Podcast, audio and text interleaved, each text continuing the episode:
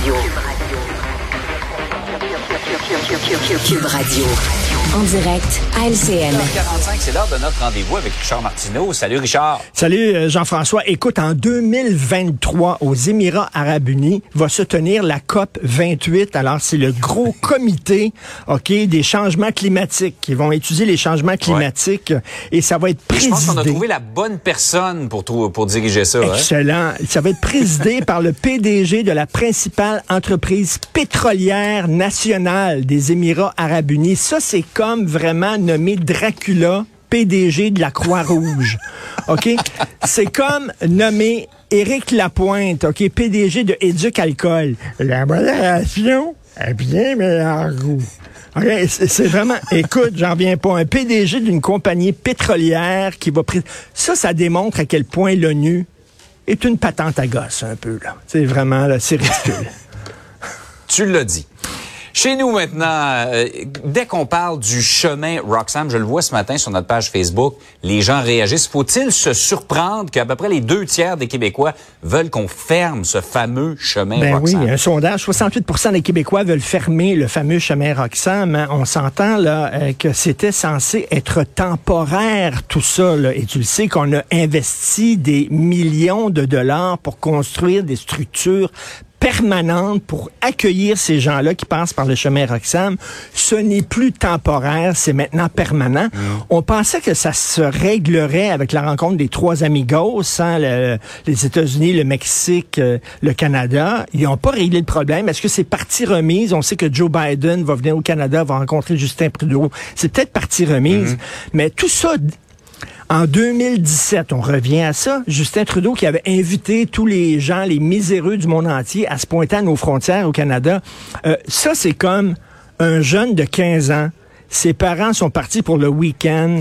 Il veut faire un party avec 10 de ses chums. Il met ça sur Internet. Il y a 250 personnes qui se pointent. Tu Comprends-tu, là? C'est ça. Ils sont partout. Le, le gars, il est débordé complètement. Il sait pas quoi faire. C'est des gens qu'il connaît pas. Il appelle la police pour faire le ménage. C'est exactement ce qui s'est passé, là. On a perdu complètement le contrôle. Ça fait des années que ça dure. Et là, c'est censé être... C'est fou à quel point on utilise des solutions qui sont censées être temporaires, qui deviennent permanentes. Le temps supplémentaire obligatoire dans les hôpitaux, dans le Ouais. système de santé. C'était censé être en attendant ça. Mais là, c'est plus C'est devenu en une façon de gérer. C'est devenu une façon de gérer au jour le jour. Et le chemin... Hey, je vais. Je vais te raconter une anecdote personnelle.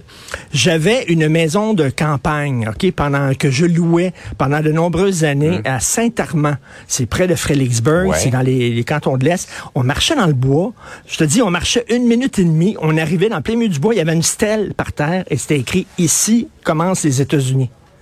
OK? Puis là, nous autres, on avait du fun. À chaque fois qu'on fa- faisait venir des amis à manger, on allait dans le bois, puis là, on mettait le pied l'autre bord. Pouf, On traversait la frontière, puis on faisait tout ça. On traversait la ligne, puis tout ça. En plein milieu du bois, il y avait seulement une stèle, puis c'était écrit ici. C'est la plus grande, une des plus grandes frontières au monde. Écoute, Ah c'est poreux totalement, là. Et là, les gens qui passent par le chemin Roxham, là, ils vont-tu finir par régler ça? J'espère que lorsque Biden va venir, Justin Trudeau va s'asseoir et régler le, le- le- le fameux, la fameuse entente sur les tiers pays sûrs, parce que c'est devenu n'importe Ouais. quoi. C'est une passoire. Parce que pour, ouais, pour l'instant, on a l'impression que M. Biden est plus préoccupé par ce qui se passe à sa frontière sud qu'à Ben, sa frontière nord. Tout à fait, tout à fait. Par ailleurs, est-ce que tu serais arbitre, toi? Est-ce que tu serais intéressé à t'impliquer avec tout ce qu'on voit, là? Écoute, arbitre et professeur. Hein? Quand t'es prof, maintenant, tu donnes une Ouais. mauvaise note à un élève, puis t'as les parents qui débarquent, puis en voulant te casser la gueule, puis en t'engueulant comme du poisson pourri. Les gens, ça leur tente plus d'être professeurs, les jeunes, je sais pas pourquoi, Mm. un da. Alors là, je parlais à Stéphane Auger, euh, ancien arbitre de la Ligue nationale euh, de hockey, Ouais. collègue de TVA Sport, et euh, hier, qui me disait, ben écoute, les gens, ça leur tente plus d'être arbitres. On a vu ce vidéo-là où on voit un père engueuler comme du poisson pourri un arbitre. Et là, il y a des gens qui disent, bon, on devrait les, on devrait empêcher les parents d'entrer euh, dans les arénas.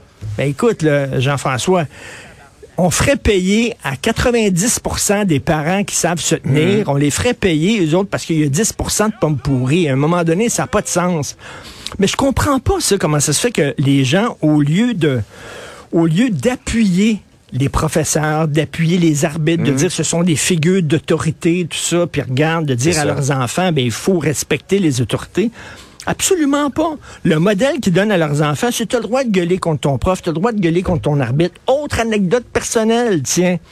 Je suis allé, tu le sais, je t'en ai parlé, je suis allé dans un tout inclus euh, dans le temps des fêtes. Ouais. Et euh, il y avait trois filles dans la chambre d'à côté, là. Tu sais, le genre de filles, tu vois, occupation double. Tu sais, là. genre de filles qui sont ces vols Sunwing, là. Tu sais, là. Bon, alors, les influenceuses, tu sais. Bon, alors, ils faisaient de la musique. Écoute, la musique était super forte. Je sors de ma chambre pour leur dire, écoute, on baissait la musique, ça n'a pas de sens, il était tard. Et là, il y a un bonhomme qui rentrait. Cheveux gris, tout ça. Puis je dis, euh, c'est- c'est- c'est- la musique est forte, puis c'était ses filles. Et là, je dis, la musique est forte, pouvez-vous, s'il vous plaît, c'est un Américain. D'ailleurs, euh, mon, passage au tout inclus m'a inspiré un, un vieux gag. là. Qu'est-ce qui parle plus fort qu'un Américain? Deux Américains. Ferme la parenthèse. Alors, je dis, y a- la musique est forte. Et le gars, il voulait me battre. Il s'approche de moi, les, les bras comme ça. Ben, voyons donc. Don't talk to about my girls like this. T'as pas vu la carrure comme il faut, moi je me prendrais pas contre toi, Richard.